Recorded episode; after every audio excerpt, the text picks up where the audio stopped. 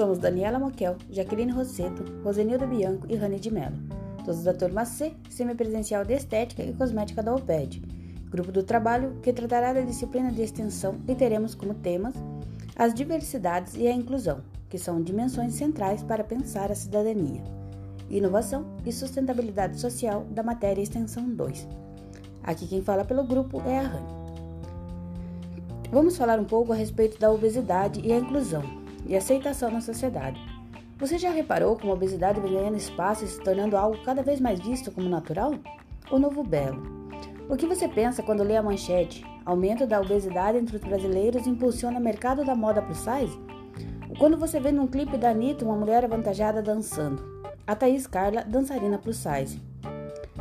Ou a Rihanna, que lançou sua marca e trouxe todos os gêneros, inclusive obesas e obesos, para desfilar para sua marca? Rihanna e a diversidade do mundo real. Estamos em um mundo cada vez mais receptivo para essas atualizações, estas liberações. A luta pela inclusão é um desafio constante. A própria dançarina Thaís Carla colocou: me ridicularizou com diversas frases preconceituosas e gordofóbicas. Essa foi a primeira vez que um juiz deferiu diretamente a condenação pela violação de gordofobia em primeiro plano, o que é um excelente ganho para todas as pessoas gordas, referente a uma ação judicial que acabou ganhando. Repare que pessoas obesas também são cidadãs, consumidoras como qualquer outra pessoa. O Brasil é o quarto maior mercado de beleza e cuidados pessoais do mundo, entre a de cosméticos para cabelo, pele, perfumes e produtos para higiene bucal. O Brasil fica atrás de Estados Unidos, China e Japão. O consumidor plus size foi negligenciado pela indústria da moda e beleza por décadas. Sem opções de roupas no comércio tradicional, restava a esse público garimpar lojas espe especializadas em tamanhos grandes. E quando chegava a esses raros pontos de venda, o cliente gordo enfrentava uma segunda frustração: encontrava poucos modelos.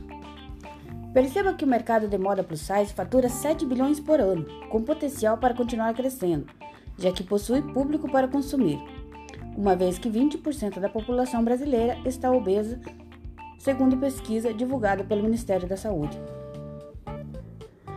A indústria da moda e da beleza é para todas as pessoas. Precisamos de uma sociedade cada vez mais inclusiva e acessível.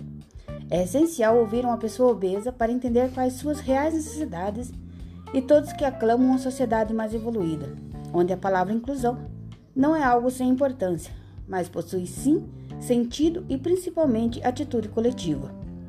A moda é uma questão relevante e é muito mais do que técnica, é muito mais do que a arte de produzir um vestuário é também identidade e prazer. É também gosto e atitude diante de sua forma de viver e de ver o mundo, determinando ou ao menos tentando determinar um ideal para sua imagem e para o seu bem-estar diante da natureza e da sociedade. Ao procurar ajuda em relação à gordofobia em Curitiba, encontramos o serviço Telepaz, acolhimento emocional. Não é uma intervenção terapêutica, é um acolhimento emocional, declara a psicóloga. O acesso é pelo telefone 41 3350 8500. Atendimento de segunda a sexta-feira, das 8 às 18 horas. A coordenadora do serviço é a Margarete Cristina, da Gerência de Psicologia e Serviço Social do, do Departamento de Saúde Ocupacional. Diz que esse é um serviço de apoio e proteção emocional. Temos também em Curitiba as clínicas, escolas de psicologia que são atendimentos psicológicos nas universidades. Positivo, Tuiuti, PUC, UFPR, Dom Bosco, Uniandrade e FAI, com atendimentos gratuitos ou com valor acessível à população, sempre com supervisão de professores profissionais da área da psicologia.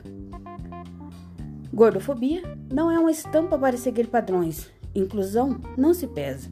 O único padrão que importa é o da inclusão, diversidade e bem-estar. Meu muito obrigada e até mais.